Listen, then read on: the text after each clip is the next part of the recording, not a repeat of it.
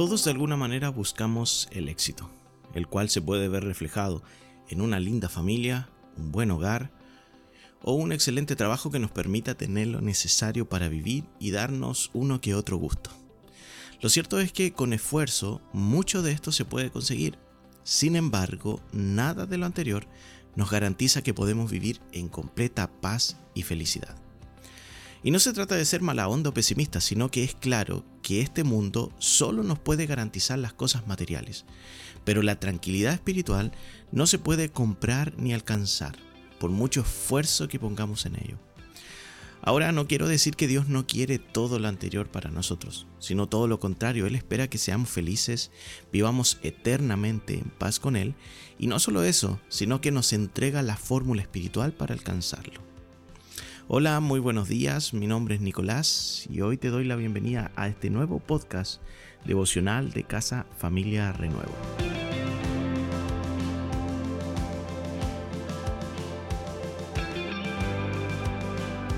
Si queremos lograr cosas en la vida necesitamos cosas básicas tales como objetivos claros, un buen plan para alcanzar esos objetivos y disciplina, ¿cierto?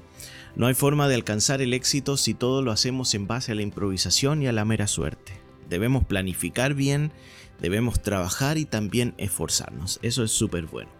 Pero pese a ello, por mucho que le pongamos empeño en alguna cosa, siempre aparecerán otros elementos que vienen a hacer la tarea un poco más complicada. Y estoy seguro que, tú me entiendes eh, cuando hablo de esos infortunios que interrumpen nuestro avanzar, como una enfermedad, la cesantía, alguna relación rota, el sentirse solo o sola, el cansancio o simplemente el desánimo.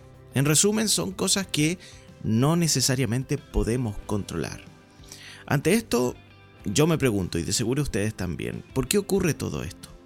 Yo creo que quizás es para recordarnos que todo lo que queremos alcanzar en esta vida es finito tiene una fecha de vencimiento y que en realidad no nos garantizará la felicidad que anhelamos. Por eso mismo, al mirar la Biblia, nos damos cuenta de que Dios se presenta como la fuente inagotable de vida y de sabiduría. Cuando leemos pasajes, por ejemplo, el de Juan capítulo 14 versículos del 1 al 15, que a continuación lo leo en la, versión Reina Valera de 1960, dice lo siguiente, Yo soy la vid verdadera y mi Padre es el labrador. Todo pámpano que en mí no lleva fruto, lo quitará, y todo aquel que lleva fruto, lo limpiará para que lleve más fruto. Ya vosotros estáis limpios por la palabra que os he hablado. Permaneced en mí y yo en vosotros. Voy a hacer énfasis de nuevo a este versículo que es el 4. Dice, permaneced en mí y yo en vosotros. Como el pámpano no puede llevar fruto por sí mismo si no permanece la vid, así tampoco vosotros si no permanecéis en mí. Yo soy la vid, vosotros los pámpanos, el que permanece en mí y yo en él, éste lleva mucho fruto porque separados de mí nada podéis hacer. Y vuelvo a colocar énfasis al final del versículo 5 que dice, porque separados de mí nada podéis hacer. Es bueno aclarar, amigos y amigas, que Dios no está en contra de las cosas materiales que podamos conseguir. De hecho, estoy seguro que el Señor se alegró cuando, por ejemplo, conociste a tu esposo o a tu esposa, o iniciaste una relación, cuando te casaste o cuando recibiste tu casita, cuando te titulaste, cuando conseguiste aquello que tanto estaba esperando, ahorraste para tenerlo, Dios se alegra contigo cuando tú estás disfrutando de las cosas sanas y buenas de la vida. El Señor es tan amoroso que se alegra con nosotros. Pero ese mismo Dios amoroso también está interesado en saber dónde está nuestra esperanza. Porque muchas veces creemos que todo este tipo de cosas es lo que necesitamos para la completa felicidad. Y eso no es así. Es por eso que Jesús, en este texto que acabamos de leer, se ofrece a sí mismo como la fuente de vida y de crecimiento eterno. ¿Por qué razón? Porque Él se presenta como la vid verdadera, aquel que nos da la vida y que nosotros es necesario que nos mantengamos cerca de Él para poder ah, garantizar ese crecimiento. Él también espera que demos fruto, fruto del Espíritu que es propio de la relación con Él. Hay cosas en nuestra vida que nosotros no podemos hacer crecer con esfuerzo, ni determinación o disciplina, sino que solo van a crecer única y exclusivamente por estar en la presencia de Dios y dejando que Él transforme amorosamente nuestra vida. Yo me imagino que tú quieres llevar una vida fructífera y también quieres ser feliz.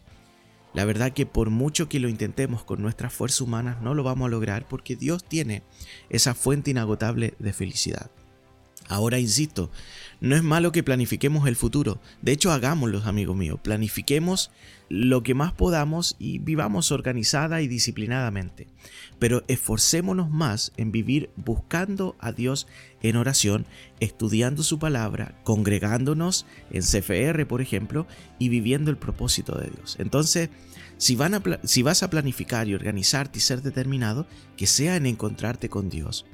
Solo la presencia y gracia de nuestro Salvador va a traer lo que no se puede comprar, gozo, paz y una vida llena del Espíritu Santo. Para cerrar este podcast me gustaría citar una frase que me bendijo mucho del pastor Robert Barriger, que él la menciona en su libro Iglesia Relevante, que lo, mm, lo garantizo. Y leo y dice a continuación, el deseo de Dios es que tengamos una vida fructífera, pero además cada uno de nosotros tenemos brazos y ramas en nuestra vida cuyo propósito es fructificar para ser de bendición para otros. Él es el que pone las conexiones en nuestra vida. Por ejemplo, una de las ramas de nuestra vida es el matrimonio.